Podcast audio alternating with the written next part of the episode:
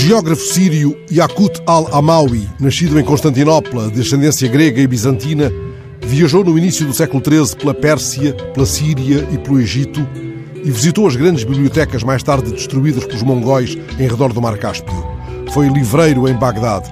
Em 1226, escreveu sobre Ariha, a cidade agora bombardeada pela aviação russa em apoio ao regime de Assad. É um dos lugares mais agradáveis e melhores da Terra de Deus.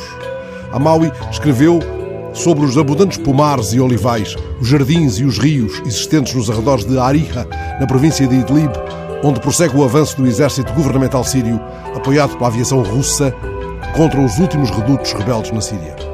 Esta manhã soprava em Ariha um vento de nordeste à velocidade de 5 km por hora. A umidade do ar era de 96%. Quando os meus olhos pousaram na imagem captada pelo repórter fotográfico Omar Ashkadur, da France Press, estavam 3 graus em Ariha. Imagens como esta de um prédio despido de fachada principal, cada apartamento deixado às escâncaras pela derrocada, cenografia brutal de um teatro do absurdo em que se joga a vida, onde ter precipitado a convocação da reunião de urgência do Conselho de Segurança para logo à tarde. Num dos últimos dias de janeiro, algures perto desta anotação cênica de poeira e escombros, os bombardeamentos da aviação russa danificaram um hospital. A atuação de 30 de janeiro deixou 10 figurantes mortos no palco de Ariha mas a peça é a cada dia retomada com grande intensidade e muito apuro plástico.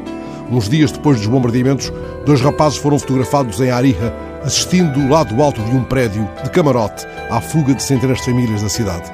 Desde dezembro, 400 mil pessoas deixaram a região onde, pela primeira vez, tropas turcas e sírias se defrontaram.